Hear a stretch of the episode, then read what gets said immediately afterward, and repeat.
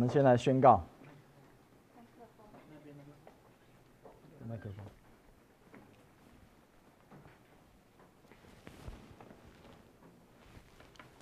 好，圣经说：“我是什么人，我就是什么人。”圣经说：“我拥有什么，我就拥有什么。”圣经说：“我能做到的事，我都能够做到。”今天我将被神的话教导。我的魂正警醒着。我的心正接受着。我的生命正不断的在更新。我再也不一样了。奉耶稣的名，阿门。哈利路亚！今天好，轮到我来分享。我分享的题目是拉萨路，还有耶稣，还有信徒，就是我们在末日的复活。好，耶稣在呃世上行走的时候，有十三个人从死里复活，大家记得吗？第一个是艾鲁的女儿嘛，那第二个是。拿因城寡妇的儿子啊，独生子。第三个就是拉撒路了。那这三个神迹有什么呃相同或相异的地方？我简单做了一个比较表。你看艾路的女儿，十二岁，还是一个孩子哦。那死亡的时间是刚刚死的时候，耶稣就来了嘛，就到了，然后就啊、叫他从死里复活。然后他的尸体是在哪里？是在家里房间的床上。然后他们住在哪里？住在加百农。加百农大家有没有印象？在什么位置？在加利利湖的北边，再往西一点点。啊，也是耶稣的第二个故乡。他从拿撒勒出来之后，就到了加百农。啊，他在那里还买了一间房子。啊，我们上次有讲过，他可能那有一间房子。他在那里是一个宣教的据点。好，再来第二个是寡妇的独生子，他是一个青年，哦，他应该是个青年哈。那寡妇死了，儿子就是没有指望了。那他死大概死多久？大概我猜不会超过一天啦，因为在当时没有什么冷藏技术嘛，所以而且天气又热，所以我们要做，他们要做就是赶快的啊，做一些该有的仪式把它做完，然后赶快的出殡，然后赶快埋葬，以免身体腐烂。所以死亡时间大概。一天以内，那是在尸体在哪里遇到耶稣？在路上，在出殡的路上遇到耶稣。那他们住在哪里？拿因城。拿因城在哪里？拿因城在加利利湖的这个西南方。啊好，拉萨路呢？拉萨路是一个成人，那他死的时间死了四天嘛，四天，然后死在哪？他的尸体在哪里？在坟墓里面，对不对？然后住在伯大尼。伯大尼在哪里？伯大尼在耶路撒冷的右边，大概离三公里左右。所以你看，这个年纪是从小的，一直到青年，一直到成年人。那死亡的时间呢？从刚刚死，然后死了大概一天以内，然后拉萨路是死了四天，所以这个时间是越来越长的。那地点呢？是从家里的床上到路上，然后到坟墓。那区域呢？是从加百农北方。拿因城南方到伯大尼，非常接近耶路撒冷。那最后耶稣在哪里被钉在十字架上？就是在耶路撒冷。好，那这个神迹常常是一个比一个困难。可是对耶稣来讲，啊，都一样，没有，当然没有任何难成的事情啊。我们认为认为会很难，但是对神就是没有难成的事情。好，那这几个呃这几个人相同相异的地方在哪？可相同的地方都是他们的肉体都复活了。可是呢，这个肉体还会再死，所以这些人如今已经不存在了嘛？在两千多年前已经不存在了，啊！但是末日的时候，他们还要再复活一次。我等下到后面会讲。那我们接着来看拉撒路的复活这个神迹。好，这是记载在啊约翰福音十一章。啊，我们先从十章四十节最后一节来看起。好，耶稣又往了约旦河外去，到了约翰起初施洗的地方。就住在那里，啊，约翰起初施洗的地方在哪里？等一下会给大家看啊，看一个地图，啊，有一个患病的人名叫拉撒路，住在伯大尼，就是玛利亚和她姐姐马大的村庄。这个玛利亚就是那用香膏抹主，又用头发擦他脚的。患病的拉撒路是他的兄弟。姐妹两个人就打发人去见耶稣，说：“主啊，你所爱的人病了。”啊，这个爱他用 phileo，不是用 agape，所以他们对 agape 的认那个爱的认识还不是很够哦。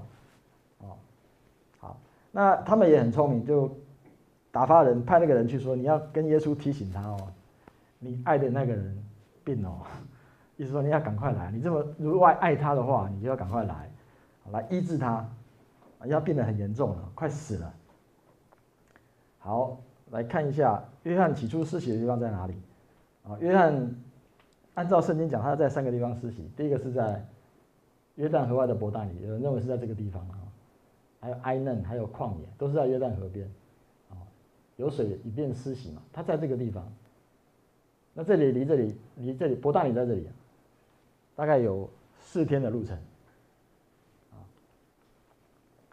好，那耶稣离开的时候有没有告诉他们去哪里？一定有，所以他们才知道耶稣在哪里，去派人去找耶稣啊。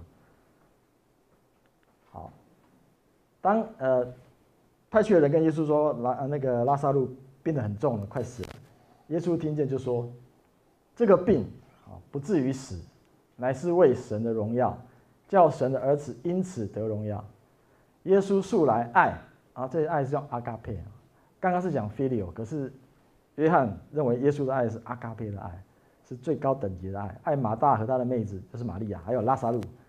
那听见拉撒路病了，就在所居住之地人住了两年。这个很奇怪啦。我们所爱的人，如假如我是一个医术高明的医生，我的儿子如果生病了啊，在在别的地方，那我一定是赶快放下手边所有的工作，我一定马上赶去医治他嘛。啊，我不可能还是故意住两天，让他到那边受苦，甚至于死亡。然后。啊，耶稣然后对门徒说：“我们再往犹太去吧。”这边有引发一个问题，就是拉撒路生病死亡这件事情，神是幕后的导演吗？只为了什么？只为了这一刻他可以行神迹？你如果看字面，会不会有这个误解？这并不至于死，乃是为了神的荣耀。我们再看另外一个经文也是一样，会引起误会。我以前看这个经文一直看不太懂，为什么？我怎么这么倒霉哈，成为那个瞎眼的？啊，耶稣过去的时候看见一个生来瞎眼的，门徒问耶稣说：“拉比，这人生来是瞎眼的，是谁犯了罪呢？是这人，是他父母呢？”耶稣的回答，他说：“不是这个人，也不是他的父母，是要在他身上显出神的作为来。”哎，这看起来好像是。既然不是他父母，又不是他，但是这个是他生来下来是为了要让耶稣今天在他身上显出神的作为来，是这样吗？是因为这个目的，所以他生来就瞎眼吗？啊，那他有够倒霉的。如果是我，我也觉得神为什么是我？你为什么要选我？出生就瞎眼，不公平嘛？当我明白有恩典思维之后，我们就发现，哎，不太对劲了。那你就要去查原文了。所以这边有一个。有一个介系词叫阿拉，他没有特别写出来，没有翻译出来。这个阿拉是什么意思？阿拉就是但是然而，所以整句话看起来意思就是说，他生来瞎眼，不是因为他犯罪或他母不犯罪，但是他瞎眼这件事情，今天我要在他身上显出神的作为来，所以。耶稣是带来恩典、带来医治的。耶稣没有讲原因是什么，等一下我会讲原因是什么。但是耶稣在这里并没有告诉门徒原因是什么，他只告诉门徒说，这件不幸的事情今天遇到了我，要他身上，要他就要在他身上显出神的作为来，让他可以看见哦。同样的，回到刚刚那个经文，一样，他说这并不至于死，一样有一个阿拉，就说这个病不会死的，因为他要从死里复活了。但是他这个病呢，一样的意思就是说。遇见了我，今天要叫神的荣耀可以彰显出来，而且叫耶稣儿子得到荣耀。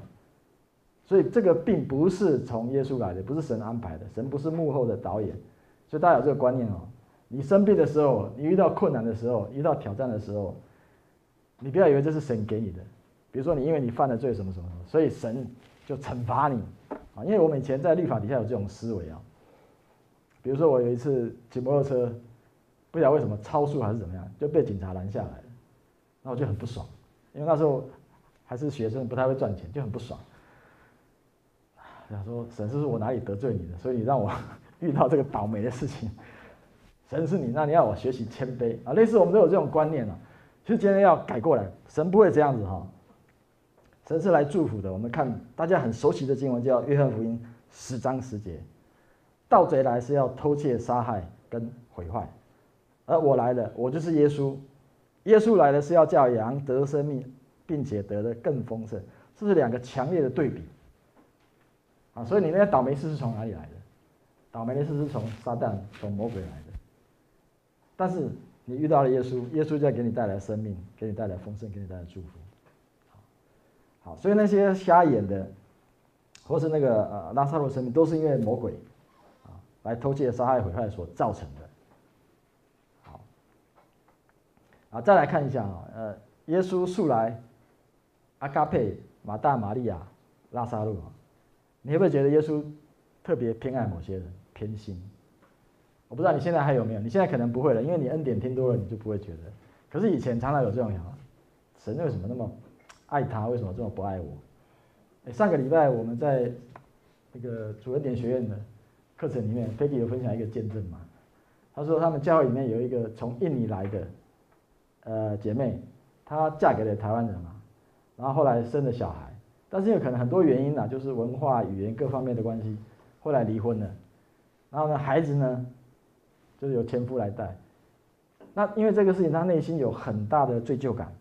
他觉得他真的是觉得是一个罪人来的，没有做好做好妈妈的责任等等的，啊，那因为又人生地不熟，在台湾一个人，所以就很困苦。后来他听到了福音呐，福音就是说你的罪都得到赦免了，耶稣在十字架上担当你的罪，他就马上的接受说哇，那我要，他就相信他的罪得到完全的赦免，然后整个人就改变了，就变得非常的喜乐，然后常常。呃，在教会分享说，神又跟他晚上，昨天晚上对他说了什么话，啊，就祝福他这样子，他就很喜乐，整个人都改变了。然后呢，我们的姐妹 Peggy 就是另外一一种人，跟我一样的，就是那种很认真的，就说主啊，我这么认真在这里服侍你，为什么我还遇到这么多倒霉的事情，最后还破产，啊，所以就会其实这种有点羡慕嫉妒，是表示有点你觉得神偏心偏待某人，对不对？而且还有后面更好的。这个姐妹她两年之后，他们做了一个什么？呃，画梦想图，对不对？梦想班嘛，就把你的梦想画出来，画在图上，把它具体化，然后跟神祷告。但他就画那个姐妹就画出来，结果三个月之后呢，就遇到了她的 Mr. Right，就嫁到美国去了，然后还还常常分享他在美国的生活，这样很棒。那呃。就是有些人他，所以你会觉得有些人为什么他那么单纯，信靠主他就领受那么多的祝福，但是我们这些这么努力努力的人，却反而遇到很多倒霉的事情，就觉得神会偏心哦。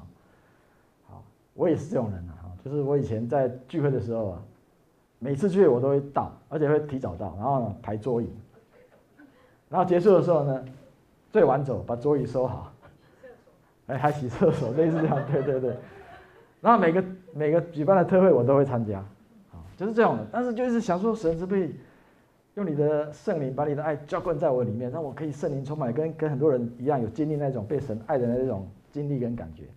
可是从头到尾都没有。然后我一个同学啊，大学同学，他姐姐是基督徒，把福音传给他，在他进教会的第一天，他就被圣灵充满，就跟我分享神多么爱他。我就觉得神啊，怎么那么不公平啊？怎么这么偏爱这些人？为什么啊？我这么认真，没有，因为我是充满了律法的事，我要要交换的，我要靠我的好行为跟神交换。那神在等待我哪一天放下这个啊，用恩典来领受，用信心来领受他的恩典。啊，不管你感觉怎么样，我们我们要了解一个真理，就是神爱世人，就是每一个人，啊，男人、女人、黑人、白人，什么什么什么不同的人，大人小孩，神爱世上每一个人，这个阿嘎佩的爱哈，每一个人。好，而且罗马书二章十一节这里也讲得非常的清楚，因为神不偏待，就是不偏爱人，神爱每一个人都是一样的，神爱你的爱是完全的爱，就不会因为你再多做一点，再多爱你一点，也不会你少做一点，然后少爱你一点。他爱对你的爱是完全的，对每个人都一样。那差别是差在哪里？神的爱无限，但领受在个人。你去一个把费的店，人家帮你付了钱了，你爱吃多少随便你，所以你神的爱是无限的，爱每一个人都一样的无限的多。那关键在你怎么领受。好，那这边有另外一个问题，就是说，呃，拉萨路，耶稣听到拉萨路病了嘛？为什么还故意继续的住了两天呢？不赶快去啊？因为耶稣的辞言哦，有时候是为了更美的祝福。他知道后面还有一个更大的祝福，预备着要来临到他们，所以耶稣忍耐着。他忍耐，你不要以为他很无情，在那边等哦，他是很忍耐的，对不对？你爱的人如果病了，叫你住两天，你会怎么样？你会很着急，你会想说我要赶快结束，我要赶快去。可是耶稣也是在忍耐哦，忍耐着。好，只等到拉萨路的肉体真的呃死的时候，他就出发了哈。好，然后耶稣说了这话，随后对他们说：“我们的朋友拉萨路睡了，我去叫醒他。”门徒说：“主啊，他若睡了，就必好了。”耶稣这话是指着他死说的，他们却以为是说照常睡了。耶稣就明明的告诉他们说：“拉撒路死了，我没有在那里就欢喜。”啊，这是为你们的缘故，好叫你们相信。如今我可以往他那里去吧。啊，耶稣为什么快乐？也是因为看到背后的更大的祝福要临到他们，神为他们预备更大的祝福在后面，所以他可以快乐。哎，不见了。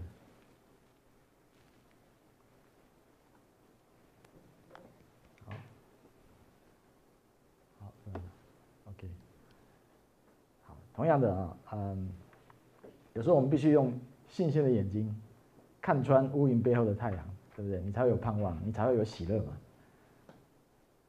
好，那耶稣从约旦河外的伯大尼出发，走路走到呃耶路撒冷旁边的伯大尼，花了四天的时间哦。那到的时候刚好拉撒路死了四天嘛，也就是说推算回去是。拉撒路死的那一刻，耶稣就迫不及待的要出发了。好，那这边引申一个问题啊，啊，插出来一个问题，就是人死后去哪里？人死了以后去了哪里？我们的灵去了哪里？啊，来看一个耶稣讲的一个故事哦。这个故事不是比喻哦，以前我们都以为是比喻，后来我去查考一下，因为比喻是怎么样？比喻会用我们熟悉的人事物嘛，天空的飞鸟。种子、无花果、橄榄树，还有什么鱼什么的来做比喻嘛？这里完全没有这些东西，没有这些元素，而且这边还提到人的名字，拉撒路，哎，好巧，又是拉撒路，啊，听到了提到了亚伯拉罕，后面甚至提到摩西的律法。好，这里的经文是这样讲：有一个财主穿着紫色袍和细麻布衣服，天天的奢华宴乐；又有一个讨饭的，名叫拉撒路，浑身。生疮，被人放在财主门口，要得财主桌子上掉下来的零碎充饥，并且狗来舔他的疮。后来那讨饭的死了，被天使带去放在亚伯拉罕的怀里，财主也死了，并且埋葬了。他在阴间啊，这个财主，财主在阴间受痛苦，举目远远的望见亚伯拉罕，又望见拉撒路在他怀里，就喊叫说：“我主亚伯拉罕呐，可怜我吧！”打发拉撒路来，用指头尖蘸点水凉凉我的舌头，因为我在这火焰里极其痛苦。他去那边，他的尸体在哪里？他的身体没有去吧？他的身体在坟墓里面，已经烂掉了。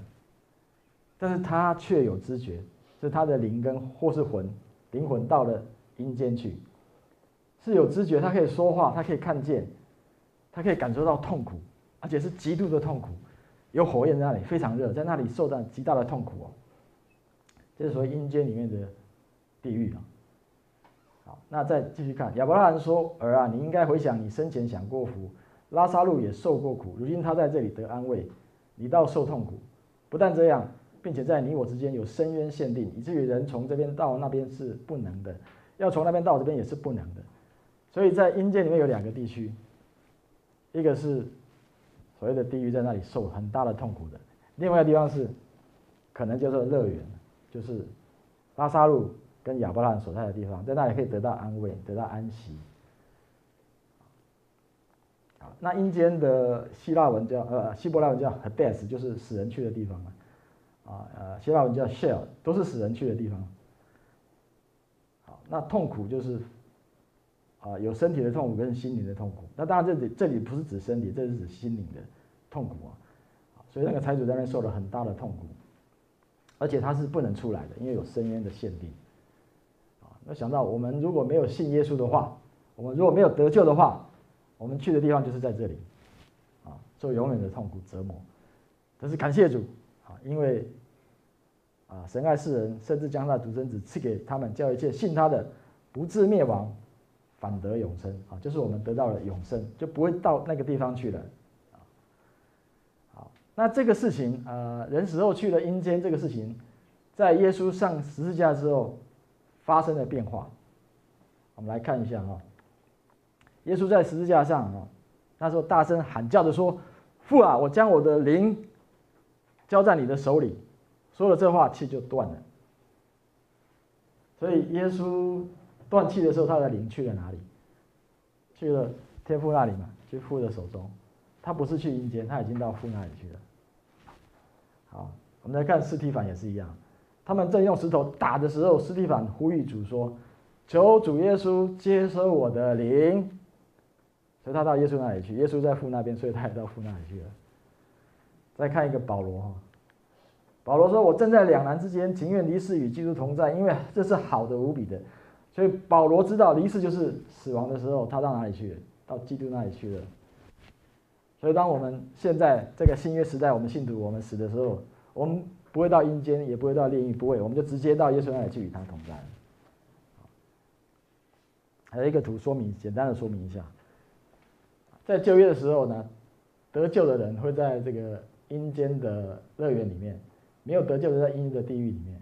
那到新约开始之后呢，啊，我们人就到死亡之后，灵就到耶稣那里去。那这些呢，在阴间人也一起被接到天上去。那这些没有得救的人怎么办？在末日的时候，在啊白色大宝座审判的时候，这些人要死里复活，然后被审判丢到跟撒旦丢到硫磺湖里面，直到永远哦。但是感谢主，很感恩，就是我们不用去这个地方啊，我们是都在这里。然后有一天要再降临，啊，等一下后面会讲。啊，回到那个呃拉萨路的故事这边哈。好，伯大尼离耶路撒冷不远，约有六里路，就是三公里。有好些犹太人来看马大和玛利亚，要为他的兄弟安慰他。马大听见耶稣来了，就去迎接他；玛利亚却仍然坐在家里面。玛利亚为什么不跟耶稣跟着马大去迎接耶稣啊？玛利亚应该知道耶稣来了吧？应该知道。马大一定会告诉他说：“哎，妹妹，耶稣来了，你要不要去？”玛利亚就不去，要要坐在家里面。大家觉得他为什么不去呢？他应该像那个女生一样啊，就盯了。盯的意思就是说在那里，哎，盯怎么解释啊？不爽。好不爽，赖皮不爽啊，有点生气了啊，不要去，不理你了啊。为什么？因为不是叫你早点来吗？你那个你所爱的人病了，你为什么还拖拖拉拉六天以后才来？所以他不爽啊，就在家里面。好，那马大对耶稣说啊，马大见到耶稣说，对耶稣说：“主啊，你若早在这里，我兄弟必不死。”哎，这句话也是有一点抱怨啊。那他咋来？我我我的兄弟就不会死了你？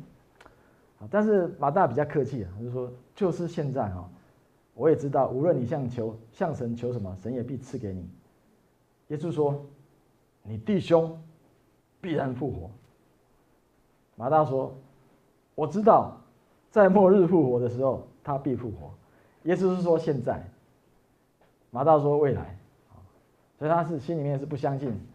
神可以使他的弟兄复活，然后耶稣接着说：“复活在我，生命也在我，就是我就是复活，我就是生命。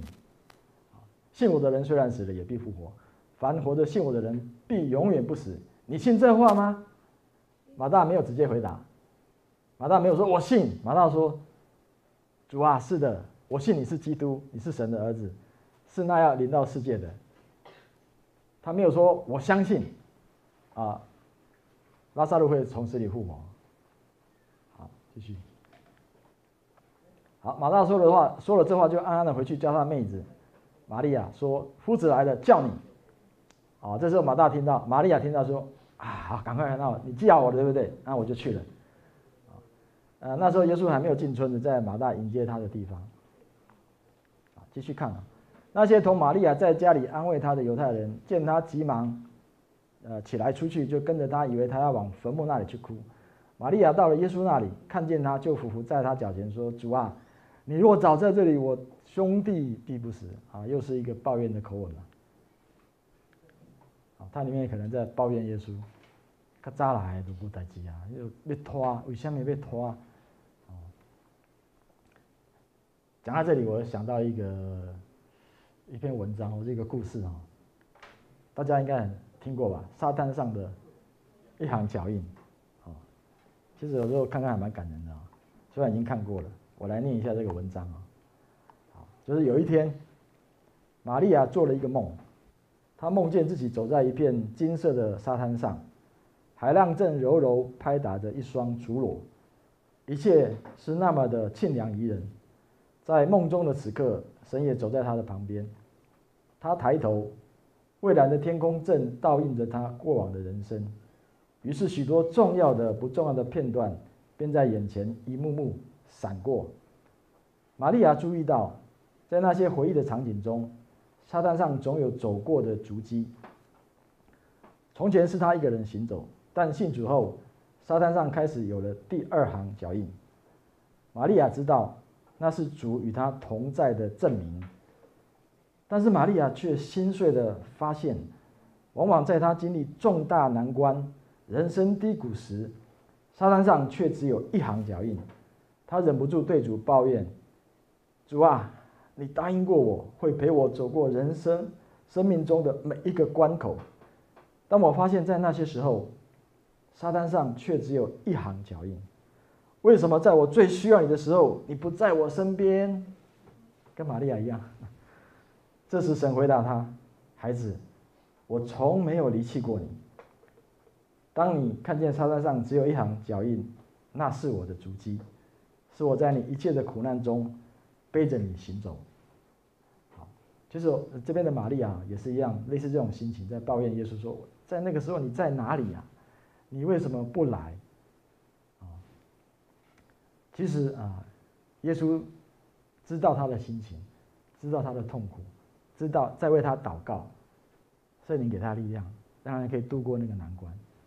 其实耶稣虽然不在他身边，可是，在灵里面不断的扶持他。所以当我们遇见困难的时候，我们要相信哦，神与我们同在，他会背着我们往前走，不会让我们一个人孤单的。好那耶稣看见他哭，玛利亚哭，这个哭是很大声的哭出来啊！啊，我阿嬷去世的时候，那个我们请那个孝女白琴来，就是那种哭得非常的大声啊。可是我知道那是假的，可是这里是真的啊，他真的哭得非常的伤心，并且看见他同来的犹太人也哭，就心里面灵里面就悲叹，悲叹是深深的悸动，然后又忧愁，便说：你们把他放在哪里？他们回答说。请主来看，耶稣哭了啊！整本圣经里面最短的一句话，耶稣哭了，流下眼泪来。所以耶稣是有感觉的，他是有感情，他的感情很丰富的。但是他哭不是为了拉撒路死而哭嘛？因为拉撒路等一下就要复活了，有什么好哭的？他是为谁哭？他是看见了玛利亚哭得那么悲伤，看见了同他的犹太人也哭。他心里面被感动到了，感受到那个悲伤、那个痛苦，所以他也跟着流下眼泪来。所以你在痛苦当中的时候，你在流泪的时候，耶稣知道的，他可以感同身受，他也流下眼泪来。他爱你。好，那犹太人看见说：“哇，你看这个人爱他何等的恳切。”其中有人说：“他既然开了瞎子的眼睛，岂不能叫这人不死吗？”啊，耶稣又心里悲叹，又再一次的。悲叹难过，来到坟墓前，那个坟墓是个洞，有一块石头挡着。耶稣说：“你们把石头挪开。”那死人的姐姐马大对他说：“主啊，他现在必定是臭了，因为他已经死了四天了。”这个时候，玛利亚终于显露他里面的信心，他根本不相信耶稣能够让他的弟兄从死里复活。耶稣说：“我不是对你说过，你若信，就必看见神的荣耀吗？”好，这边讲死了四天有什么含义哦？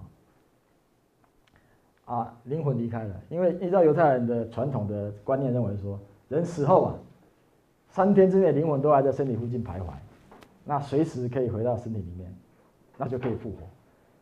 超过三天之后，不好意思，灵魂就离开了，就不能再不可能再回来了。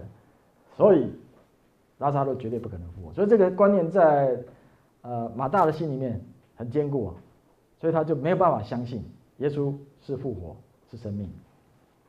而且四天的代表了臭了、腐烂，因为那时候那边的天气比较干哦，啊，就臭了、腐烂的，所以复活的希望完全的都绝了，啊，那人的尽头是神的起头啊。好，呃，再来看一下，耶稣有没有责怪马大？说话有不耐烦吗？我个人觉得没有了，那个话应该没有带着责备，是很温柔的跟他讲：“我不是对你说过吗？你就要相信，就可以看到复活。”在雅各书一章五节这边有提到，你们中间若有缺少智慧的，应当求那后赐与众人，也不斥责啊，原文是也不责备人的神，主就必赐给他。啊，这边看到，主是不会责备，神是不会责备我们的，神不会责备我们，因为神是慈爱的神，他会提醒你，他会教导你，但是他绝对不会责备你说，你这里搞搞细音啊，你不会哈，像我们的父母亲常要用这种方式。不是跟你说过吗？神不会，神是很温柔的，神是好好跟你讲的，而且他也知道马大的软弱，借着这个事件要让他信心得到得到一个很大的提升啊。好，他们就把石头挪开。耶稣举目望天说：“父啊，我感谢你，因为你已经听我。我也知道你常听我，但我说这话是为了周围站着的众人，叫他们信是你差了我来。”说了这话，就大声呼叫说：“拉撒路出来！”啊，那死人就出来了，手脚裹着布，脸上包着手巾。耶稣对他说：“解开，叫他走。”啊，那些来看玛利亚的犹太人看见了耶稣所做的事，就多有信他的。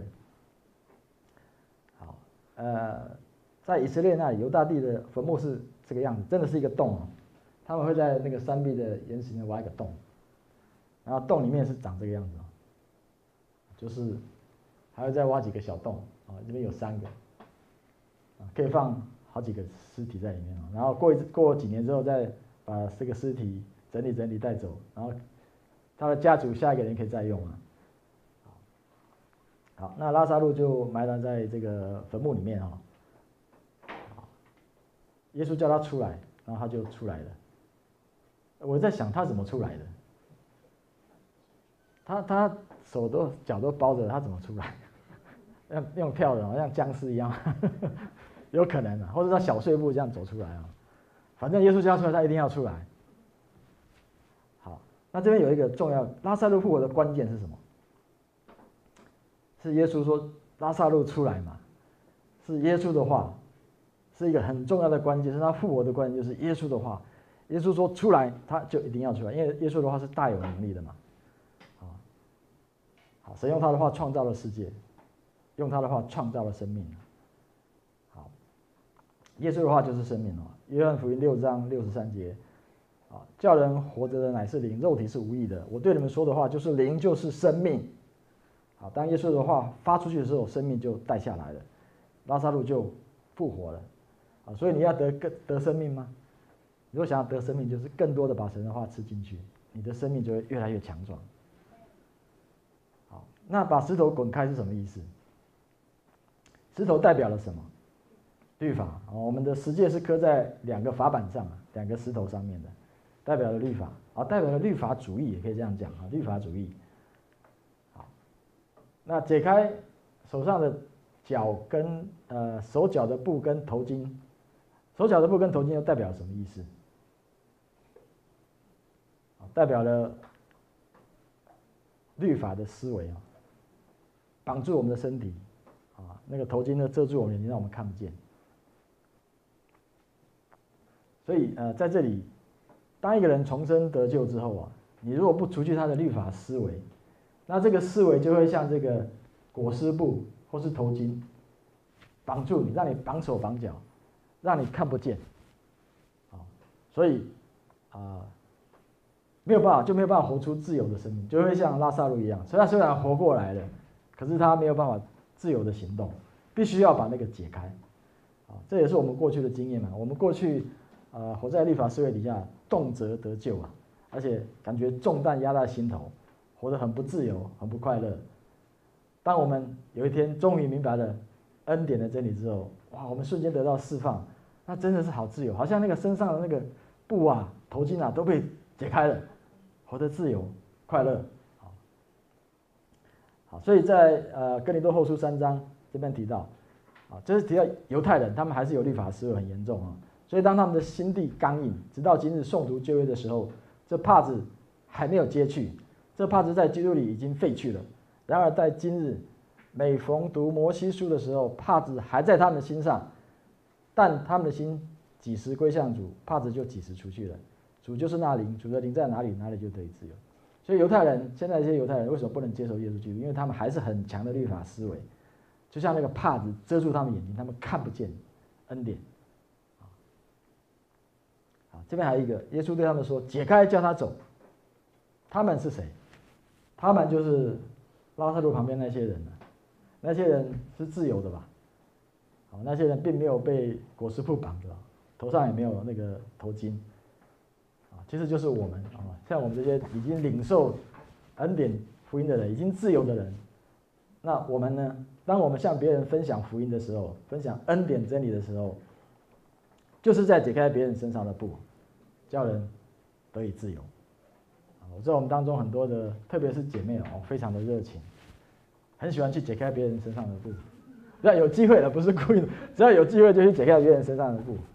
啊，我们以前传道嘛，是做美容的嘛，对不对？对，然后他只要客户来，都有机会就跟他传道，传恩典的福音，让很多人得自由。啊，牧师也是一样的啊。好，这是拉撒路的复活。好，我们来看耶稣的复活。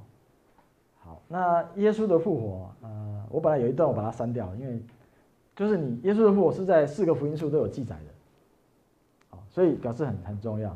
另外一个神迹，四个福音都有记载，就是五饼二鱼的神迹。好，那耶稣的复活，你去看四个福音书，你如果仔细的去对照的看，你会发现怎么那么矛盾？那一定有错误，圣经是假的。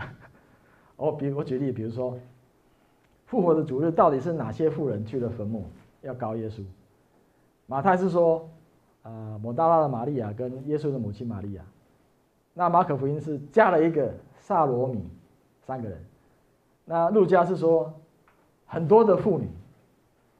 约翰福音是说抹大拉的玛利亚一个，那到底几个？啊，那第二个问题是，呃，马太、马可、路加说。妇女到的时候，太阳刚出来，或是天已经亮了。那约约翰福音是说，抹大拉玛利亚到时候天还是黑的，那到底是亮的还是黑的？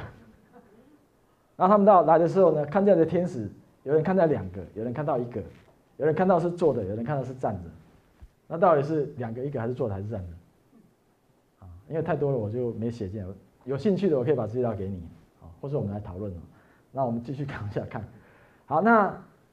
这边是记载的是这个抹大大的玛利亚，天还黑的时候就到先到坟墓去了。他去的时候还想说：哇，那个大石头挡着我，怎么进去帮耶稣高啊，高他的身体？可是没想到他去的时候，那个已经打开了，因为之前有发生一个地震啊。还有一个问题就是地震，只有马马可福音有记载地震，其他三个福音都没有记载地震。好，没关系，反正天使下来把那个坟墓的那个门滚开。那玛利亚到的时候一看，说：“哇，糟糕，门竟然滚开了！”他第一个反应是什么？啊，尸体被人家偷走了，不见了，一定有人来偷走了。所以他就赶快的折返，跑去找门徒，跟他们讲说：“耶稣的尸体不见了，有人偷走了。”然后那个里面两个指的就是彼得跟那个门徒就是约翰，就往坟墓里去，然后两个人就赶快跑啊。那约翰比较年轻嘛，那个门徒跑得比彼得更快，先到了坟墓，然后西门彼得随后也到了，然后进到坟墓去，就看见细麻布还放在那里，躺在那里，原文是还躺在那，就是原封不动的躺在那里。然后又看见耶稣的裹头巾没有和细麻布放在一处，是在另一处卷着，卷着就是还是跟原来的那个头型一样，就是还是这样卷着裹着，在但是在分开了，分开了。好，那先到坟墓那个门徒也进去了，看见就信了。为什么约翰要记载这个细节？这个细节在其他福音书没有记载，他在这里特别记载这个细节。好，看一下。好，那个好，假设耶稣，这是耶稣的尸体啊。啊，那时候发生一件事情，就是呃，大概下午三点钟的时候，啊，耶稣死了嘛，然后那个尼哥底姆去求比拉多把尸体给他嘛，然后到六点钟就安息日，安息日后就什么都不能做了，所以他们这时间很短，他要赶快处理耶稣的尸体。啊，这个时候来了这个，啊，这边经文讲，那个先前在夜曾经在夜间。见耶稣的尼哥底姆，还有约瑟，啊，约瑟是那个啊亚利马太的约瑟来了哈，他带着抹药和沉香混合的香料，又有三十公斤啊，蛮多的。那两个人，他们两个人就配着香料的麻纱，把耶稣的身体裹好，啊，这是犹太人安葬的规矩，他按照安葬的规矩都做了，就是也身体用裹尸布裹好，那头用头巾包好，然后呢抹上那些香膏。没药香膏，好，然后就安息日到了，他们就离开了。好，在第三天的早晨发生一件事情，就是耶稣的身体不见了。以前我们有人话说这个都是沉下，就是扁下去嘛，没有，这是变这个样，中空，就是按照圆形躺在那个地方。为什么？香港有一个牧师啊，他曾经做过的实验，他用一个气球的人形的气球。然后用裹尸布绑起来，头用头巾包着，就是按照这个规犹太人的习俗做了。然后抹上香膏。刚开始的时候，这个整个尸体都是湿的，可是过了一天两天之后，水分蒸发之后就干掉了，果实布呢就变硬了，就变这个样子，硬了。然后因为身体跟头它是两部分分开做的，所以呢中间的这个身体不见之后，它连接的支撑就没有了，所以就。而且那个裹尸布是圆形的嘛，它就滚开，就滚到比较低的地方去。所以约约翰描写的很详细哦，他把看到的现象描写出来。好，那这个有什么意义哈？描写这个有什么意义？第一个，它消失的身体代表什么？代表第一个不可能被偷，因为如果被偷的话，他这个裹尸布一定会被破坏掉。啊，因为啊，这个法利赛人就是说，那犹太人就说，耶稣如果不见，就是被偷走了。啊，所以不可能被偷的，因为裹尸布还按照原型躺在那里，啊，也不可能自己醒来脱身，因为你若醒来，你还被绑，你根本没办法脱身，那就是复活了，而且复活这个身体啊，表示它不受物质的限制，你虽然绑着它，它还可以穿越那个裹尸布出来啊，既然不受物质的限制，也表示它不受时间的限制，因为时间跟空间是完全结合在一起的，混在一起的。好所以，耶稣复活的身体是一个属灵的身体，是一个灵性的身体，是不受到时空限制的身体。不好意思，我讲一下这个哈。我们现在活的这个空间是我们活在长宽高这个立体的世界里面嘛？那加上一个时间，就是四维，就是另一维空间。这这我们物理上叫做四维的时空啊。我们每个人都活在这个每个切片里面。那随着这个时间不断往前走。那但是呢，我们比如说我现在在这里，我只能在这里，我不能在这里，我只能在台北北德会馆，我不能同时在台南。我受到时间的限制，我也受到空间的限制。但是当耶稣的身体复活之后，他并不受到这个限制，他已经超越了时空，他可以同时在这里，在这里，在这里，在这里，在这里，在这里，或在外面。所以他为什么可以突然出现在门徒？门都关起来的房间里面，突然出现，突然消失，因为他超越了时空，他维度更高了。我举个例啊，比如说蚂蚁，蚂蚁是接度接近二维空间的生物，非常的小嘛，它看不到高，它看到只是前面的东西。那我们是三维的，当我的手遮在它前面的时候，它会发现什么？哎，怎么突然有个东西出现在它面前？拿起来的时候，它会发现，哎，怎么突然又不见了？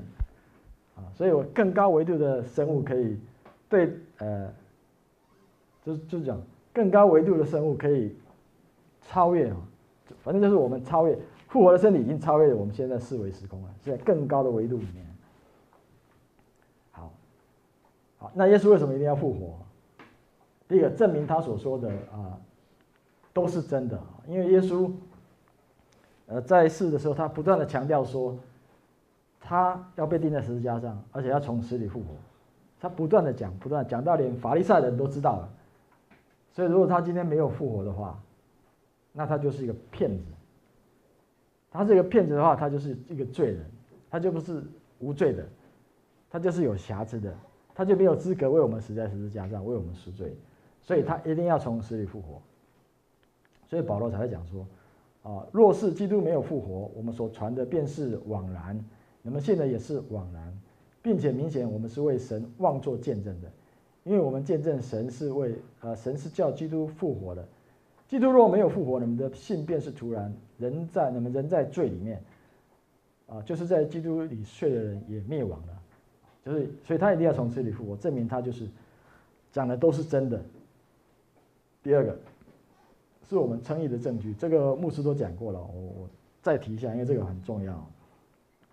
罗马书这边讲，啊，耶稣被交给人是为我们的过犯，复活是为叫我们称义。这边看起来好像是说，耶稣为我们死之后还要加上复活，我们才能称义。啊，但是这个是翻译的问题啦。啊，这边有一个呃介系词没有翻译出来，dia，dia 就是因为的意思，也就是说，啊，耶稣被交给人是因为我们的过犯，啊，因为我们称义，所以他复活。我们来看一下这个方向。耶稣被交给人是因为我们的过犯，这个时候我们已经称义了。称义就是被宣判没有罪了，因为耶稣为你实在十字架上承担你所有的罪之后，你就是义的，就没有罪了。好，当称义之后啊，因为我们称义，所以耶稣被复活。就耶稣完成了称义的工作之后，耶稣是啊，神使天父使他从死里复活过来。好，耶稣其实为我们付上了这个身体死亡的代价。完成了救赎的工作，所以他的工作已经完成了，啊，而他的复活呢，就是他完成救赎工作的一个证明，啊，但是不是你自动就得救哦，不是他做完你自动就得救，因为他是把这个救赎的工作、这个称义的工作都做好了，都放在每一个人的面前，你只要的话就拿去，啊，你相信你就可以得到，得救是本乎恩也因着信嘛。神的部分，通耶稣的部分，他完全做好他的任务了，剩下就是我们要不要接受。我们这个接受是非常简单，你不要做任何事情，你只要说我要，这样就好了。啊，因为耶稣不会影响，呃，不会强迫我们的自由意志，他会让我们自己做选择。第三个，耶稣为什么要复活？就是不但使我们罪得赦免，使我们称义之外，他还要赐给我们一个复活的生命，让我们在今生可以过一个得胜的生活。可以活得有力，好，在约呃以佛所书一章这边提到，并知道他向我们这信的人所写的能力是何等的浩大，啊，就是照他在基督身上所运行的大能大力，使他从死里复活，叫他在天上坐在自己的右边，远超过一切执政掌权有能的组织的和一切有名的，不但是今世连来世也都超过了，所以呃，我们不但称义之后，神还把这个复活的大能的生命放在我们里面，是在运行的。在我们里面运行的，所以我们是有大能的信徒啊。在提后提摩太后书一章七节这边提到，因为神赐给我们的不是胆怯的心，乃是刚强仁爱谨守的灵。你去看原文的话会更清楚。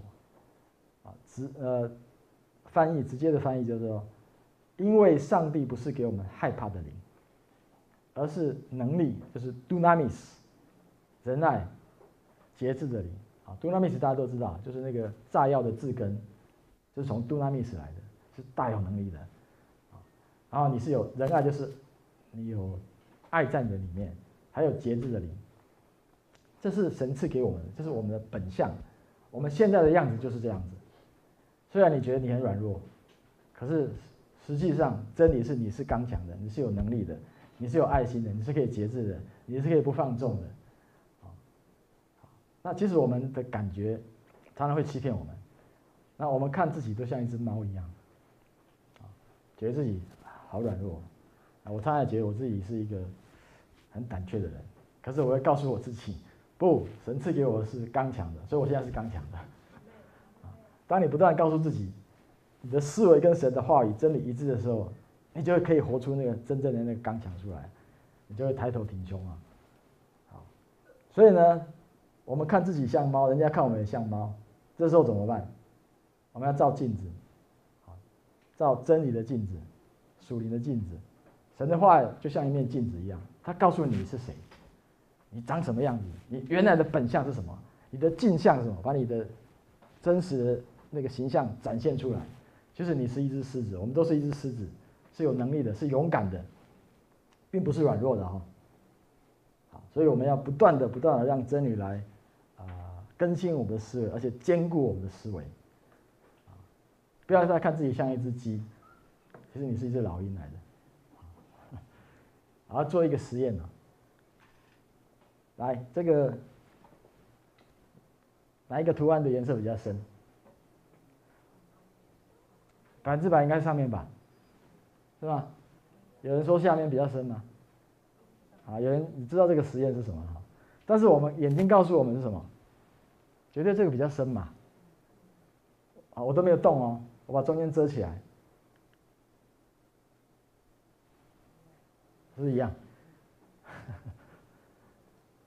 哦，所以我们感官会欺骗我们。再再做一个实验来，A 跟 B 哪个颜色比较深？A 嘛，一定是 A 嘛，我看见一定是 A 比较深啊，B 比较浅，对不对？哎，你再加一条之后。颜色几乎是一样的，所以这这个实验告诉我们什么？感官有时候是不太可靠的。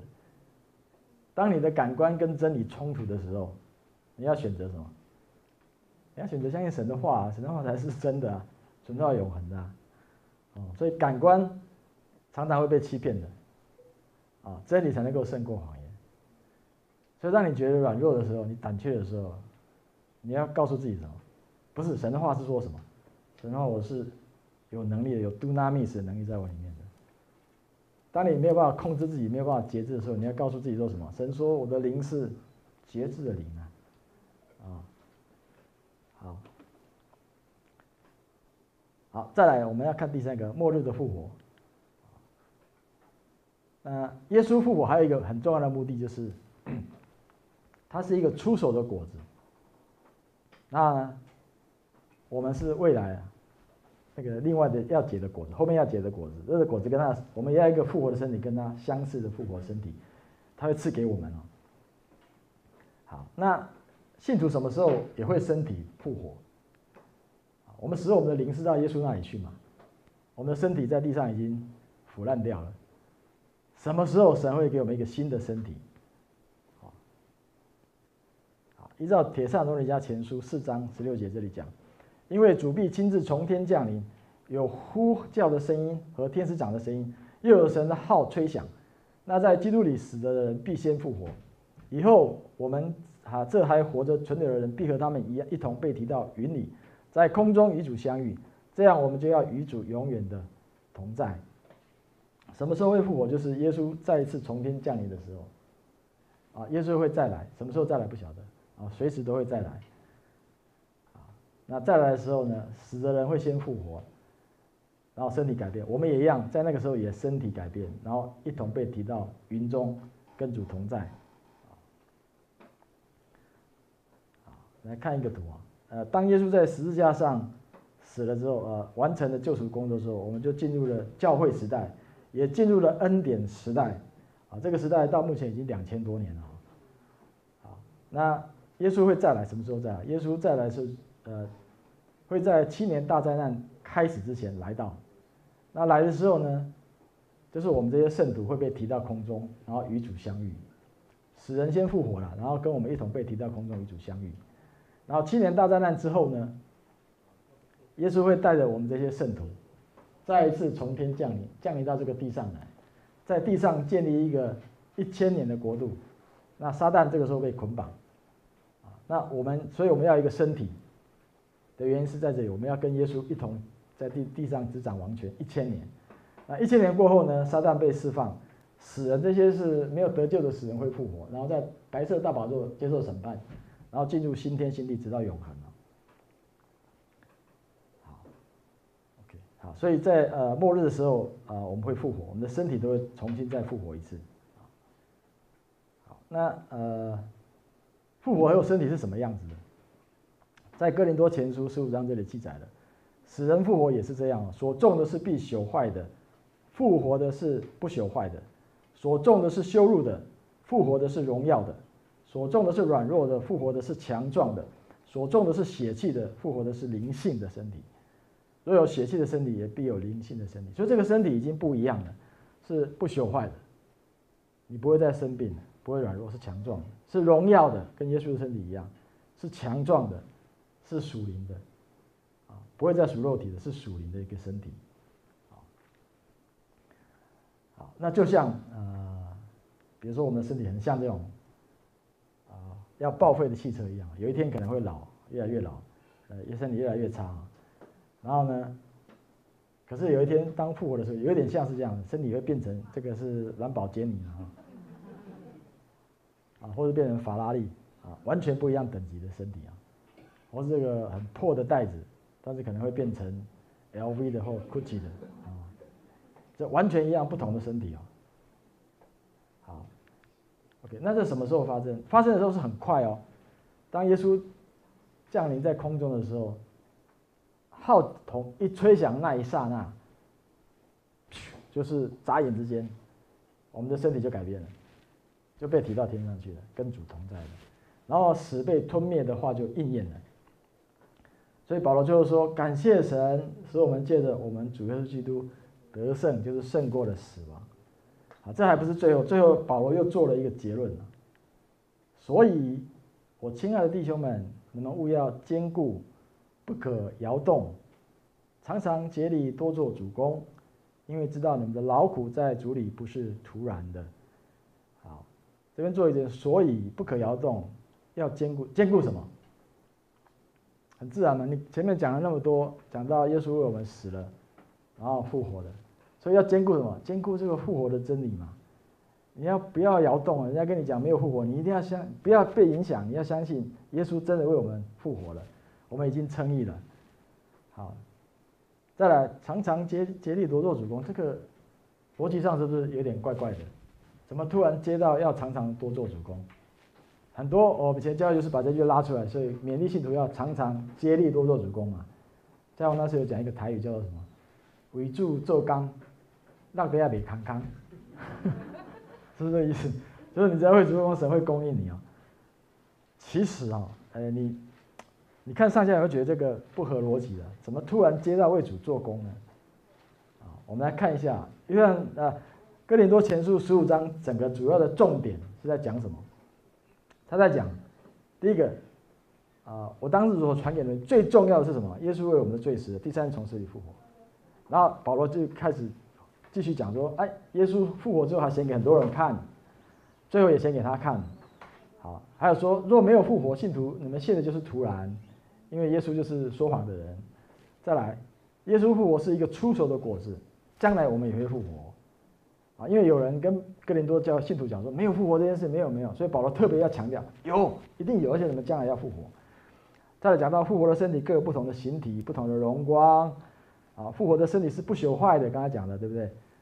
啊，改变是在一刹那、眨眼之间就改变了，最后死被得胜吞没，然后带出一个结论，要竭力多做主工，这是不合逻辑吗？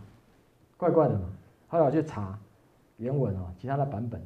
我查了，先查了两个版本。我们看中文的吕正中译本。他说：“所以我亲爱的弟兄们，你们要坚固不摇动啊，对复活的真理嘛哈，时常充溢出主的工。哎，这还是有点抽象，但是已经不同了，不是做主的工，而是时常充溢满溢出主的工，因为知道你们劳苦在主里不是空的。啊，再来看英文的钦定版啊，黄色的部分。”他说：“Always abounding in the work of the Lord。”啊，把这句啊一个一字一个字来拆开来看，abounding 就是更多的、更丰富的。in in 是在什么什么什么里面，不是做什么什么什么，是在什么什么，这没有做吧？没有做做做工的问题，是你要在哪里，在哪里，在 the work，这是一个定冠词，表示特定的 work 也可以翻译成成就或作为，要把自己放在哪里？特定的作为，谁的作为？主的特定的成就，主的特定的作为里面就是什么？他为我们罪死了。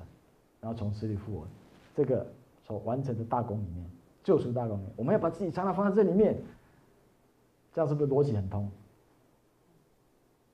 保罗讲了复活的真，讲那么多，然后告诉你一定要坚固坚守这个真理，让自己放在这个主已经成就的工作里面。啊，好，所以不是呃常常竭力夺做主工啊，神称我们不是要来做工的啊，是要来爱我们祝福我们的。好，所以。啊，这个因为知道你们的劳苦在主里不是突然的，啊，这个劳苦是什么意思？劳苦也有困苦啊、困难、烦恼的意思，而不是做工带来的劳苦啦，不是啊，因为做工有什么？如果你如果服侍主是心甘乐意的，不会有劳苦的问题啊，是享受哦，啊，所以但是你会什么时候遇到劳苦？遇遇到困难、烦恼，就是当你坚持复活真理不动摇的时候，你会遇到困难、挑战。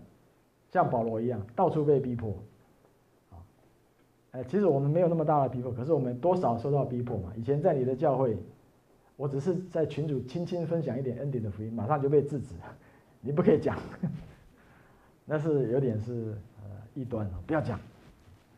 啊，牧师也是一样，以前在以前的教会，后来领受恩典福音之后，人家就说你们是已经变了，灵不一样，呃，灵那个不一样，所以所以逼迫。啊，后来也没办法待在那里。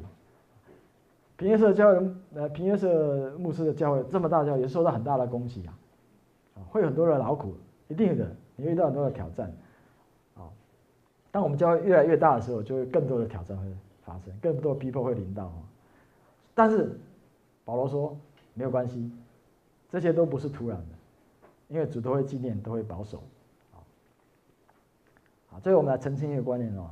耶稣自己讲的哦，人子来不是要受人的服侍，乃是要服侍人，乃是要服务你、供应你、看顾你，而且还要为你舍命，做多人的赎价，为你死在十字架上。好，所以耶稣的心态不是喜欢我们为他做工，反而是他喜欢来服务我们，而我们要做的是什么？接受他的服务，接受他的服侍，接受他的供应，接受他的爱，充满在里面。满出来的时候，你自然的就心甘乐意的去分享，去服侍，没有任何的抱怨。就像我们教会一样，很多的服侍都不是强迫，都不是要求的，都是弟兄姐妹心甘乐意的，因为他领受到了恩典，啊，这才是正常的，这才是神给我们的生命跟生活。好，最后做一个简单的整理，就是耶稣复活的意义啊，有几点：第一个，耶稣所说的都是真的，他真的从死里复活了；第二个。死亡是不能限制耶稣的，他就是复活，他就是生命。信他的人，就算死了也可以复活。好，再来，他复活之后是表示救赎的工作已经完成，是我们称义的一个很明确的证据。再来，他复活呢，不只是我们罪得赦免，还是一个没有复活的生命，使我们可以在这个世上生活的时候过一个得胜的生活，可以胜过这个世界。还有一个应许是未来的，就是末日呢，我们要被提。啊，而且有复活的身体，而每一个都会被提哦，在座每一位都会被提哦，你只要信了耶稣就会被提哦。不管你是牧师，不管你有没有服侍，你只要信了耶稣，你是重生得救的基督徒，你就会被提，身体一定会改变。好，最后坚持这个真理，耶稣为我们罪死了，第三是从死里复活了，是一个一个复活的生命，坚持这个真理。住在这个里面，让这个，呃，我们的思维一直停留在这个耶稣所完成的工作当中，而不是常常竭力多做主工，是更多的活在主的完工。好，OK，好，今天这以上是我今天的分享，好，谢谢大家。